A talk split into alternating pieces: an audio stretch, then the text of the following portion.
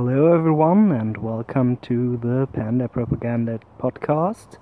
The cheetah is out today. She's hunting for some gazelles, I guess. So you have to bear with me today.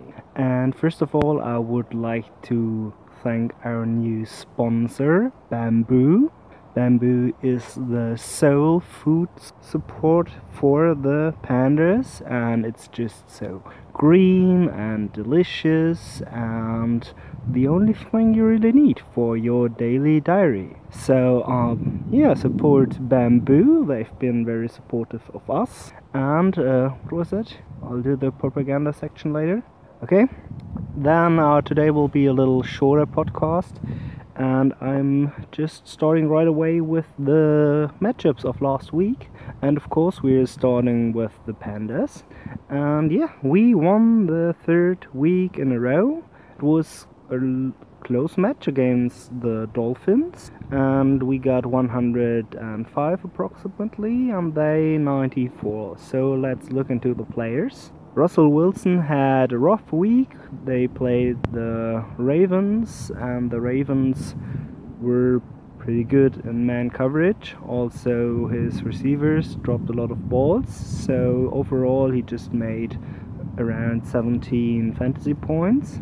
On the other side, the Dolphins found a good quarterback in Philip Rivers this week. If we look at the running backs, Ezekiel Elliott was very good, but uh, Mark Ingram wasn't. So um, it was my luck that on the other side, Jordan Howard also didn't have the best week, and Zeke was still a little better than Aaron Jones. Then with the wide receivers, Tyler Lockett was uh, reliable as always, and at this point, I have to take back my statement that DK Metcalf is the strongest receiver on the Seahawks because clearly Tyler Lockett is a lot more reliable, at least in this season.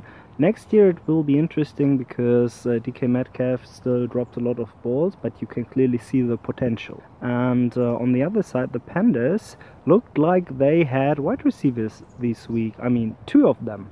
Robert Woods got some points, and also Stefon Diggs uh, is back. And now that Adam Thielen is hurt and they have the game on Thursday, I'm getting more and more comfortable to start him. Michael Gallup had a bad game, and also the Dallas offense is looking worse by the week, but maybe he'll bounce back. It's just him and Amari Cooper aren't the most reliable players right now.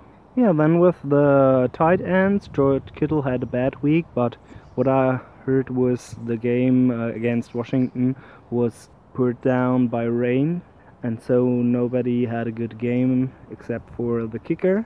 On the other side, Austin Hooper also had quite a bad day, but was saved by one touch. And also the Falcons, I mean, they lost Matt Ryan, and also Freeman got excluded because he threw a punch. And their defense, we won't talk about their defense because it is bad as well. Yeah, what was maybe the most interesting about this matchup is that um, the, both the kicker Josh Lambo from Jacksonville and Greg Zuerlein had great days. Lambo had 13 points and Zuerlein 15. Yeah, there we made the right decision. And the Bills, who were on two points, came back with 15 points in the end, and that was the biggest margin between my team and Marcel's, and one of the factors for my victory this week, although it was quite the pedestrian week for my team and Austin Ekeler was on the bench and that's an interesting situation because he got 18.5 points and was clearly better than Melvin Gordon and maybe they'll proceed a little more with Ekeler from now on. At least both trade values are a little bit in limbo right now. So let's go on to the next game. The Nordic Lame Ducks came away with a big victory against the Soaring Snow Owls, who just collapsed or imploded maybe is the better word. Um, one of the reasons was if you look at the quarterbacks, Aaron Rodgers had 48 points and Matt Ryan had 4. Um, he got hurt late in the game but wasn't playing well before that. Yeah, and uh, our bet that Matthias is not going to play Aaron Rodgers too often is very improbable at this point. I mean, we said he'll start him two times at most. I don't believe that anymore. 115 points for the lame ducks is quite the solid number, and they advance to 4 and 3 and are looking in great shape. If you still remember the draft when we all said, okay, Matthias maybe had the wrong information, but he made a lot of moves, and now his team is, yeah, it's promising. On the other side, Kerryon Johnson also got hurt in the game and was one of the reasons Dishle made very few points. Cooper Kupp didn't have his, his expected numbers. Travis Kelce had an off week. I mean, if you're 6 and 0 and you got 53 points, you have to be disappointed. On the other side, maybe you can take loss if it's not becoming more than those. The third matchup was pretty interesting. In the end, the Badgers won and advanced to a 2 and 3 record, and the Destroyers lost, and they also are on 3 and 4 now. The week started very bad for the Destroyers because Patrick Mahomes got hurt, and later he uh, started to make waiver moves. I was very surprised about that. But then on the other side, David Johnson also got hurt, and yeah, it was very close. In the last minutes, they had uh, the Destroyers had two players left, and they had to do 20 points, which they couldn't. So um. Jan doesn't have to bla blame the Cardinals' decisions for not playing David Johnson. Derrick Henry had a big day again and seems to be quite the reliable option. And also the Rams defense, they made a big move and this week they came away with uh, 27 points and should give the Destroyers a big boost and our league is still close. So the last matchup I'm going to look at is the Cape Town Cheetahs against the Sneaky Snow Owls, the Battle of the Kitties. And the Cheetahs came away with the victory, also in quite the convincing fashion. They had 136.7 points, that's uh, pretty much. And if you look at it, of course, Dalvin Cook, the number one running back, had nearly 27 points this week again that could compensate the meek uh, 8 points by quarterback Kyler Murray. On the other side, Mooney is still uh, struggling with the Chiefs, and that might continue because Mahomes is out for some weeks. Damien Williams only got uh, 0.6. The Patriots defense, again, the best player on the field for the Cheetahs, and uh, you know how close Cheetahs and Cheaters sounds. But um, yeah, they got uh, 39 points, and you can just hope that the Patriots at some point either face tougher opponents or lose some pieces in the defense, because otherwise, uh, how do you want to beat the team? Uh, the 49ers defense was also solid, and uh, the player I traded away, Sony Michel, gave Mooney 21.4 points so my effort to take her to the playoffs was uh, valid at least uh, this week, but yeah, she couldn't compensate for some ba bad performances. Also, Evan Engram is uh, dinged up again.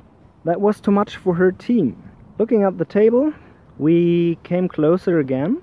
The front runners, the Snow Owls, are six and one now and only two wins in front of the Cheetahs, the Pandas, and the Lame Ducks with four wins, followed by the Snow Owls, excuse me, Snow Leopards, the Badgers, and the Destroyers with uh, three wins each, and the Dolphins are still searching their form with uh, one and six. So let's look at next week's matchup. The Pandas, because you have to stop with the Pandas again in this podcast, are playing the Dolphins again. So we have back to back weeks, and the Dolphins might take revenge because the good starting running backs, Mark Ingram and Ezekiel Elliott, are on bye for the Pandas. On the other side, um, I don't see anyone except for Michael Gallup on bye for the Dolphins. And I'm still a little worried. Last week was a close game, and now my team is weakened. So we'll see about the outcome. Then we have the hot team at the moment, the Cheetahs, playing against the Destroyers. They are compensated for the loss of Patrick Mahomes with the trade of Tom Brady, and that is actually a very interesting story because the trade was offered by Jan, and uh, Tom Brady against the Reese is in my perspective, a fair trade because you get the immediate value of Tom Brady. In Chris Case, you also lost your starting quarterback, and Jan has maybe the better quarterback for fantasy, but it will take some time until he comes back. So, but still, uh, I'm not going to bet against the Cheetahs and their Patriots defense, something will have to happen before they start losing again. They also have Tyreek Hill back, who is also influenced by the absence of Patrick Mahomes. Then we have an interesting matchup again. The tamer of the snow owls, the Nordic lame ducks, come back to do it again. Because one week wasn't enough, he wants to destroy them again. And we'll see about that because not too many moves can be made in one week. Aaron Johnson is still hurt.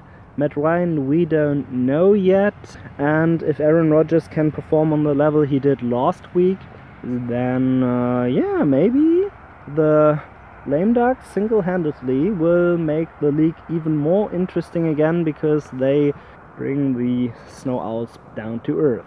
And that leaves us with the last matchup with which I don't really know who the favorite is. The Snow Owls are a boom or bust team.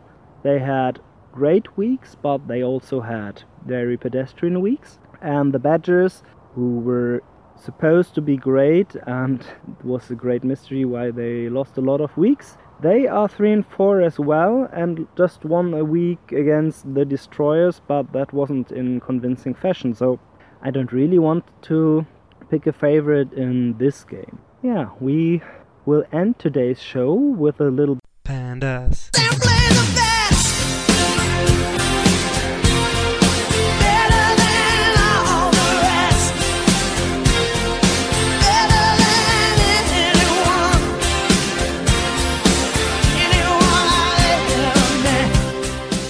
Pandas. bit of Welcome to Panda Propaganda Part 2.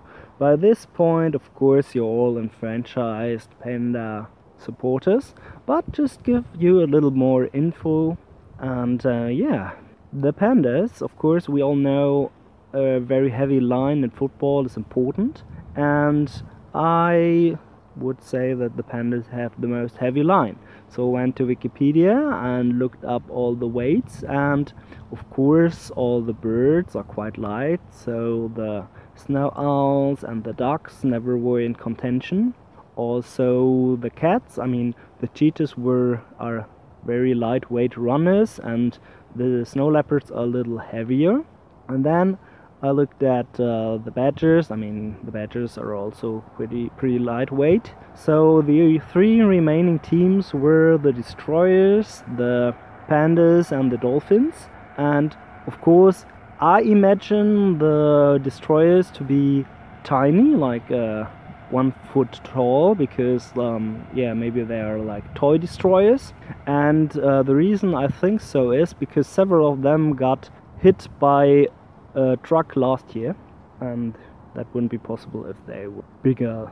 And the last thing is the dolphins are actually heavier than the pandas, but um, yeah, they live in the water, so uh, you can just uh, shove them away at your uh, yeah if you want to. So if you want a really sturdy, heavy line that uh, won't get pushed around, then you have to go with the pandas, and that's the reason the pandas are simply the best, as always.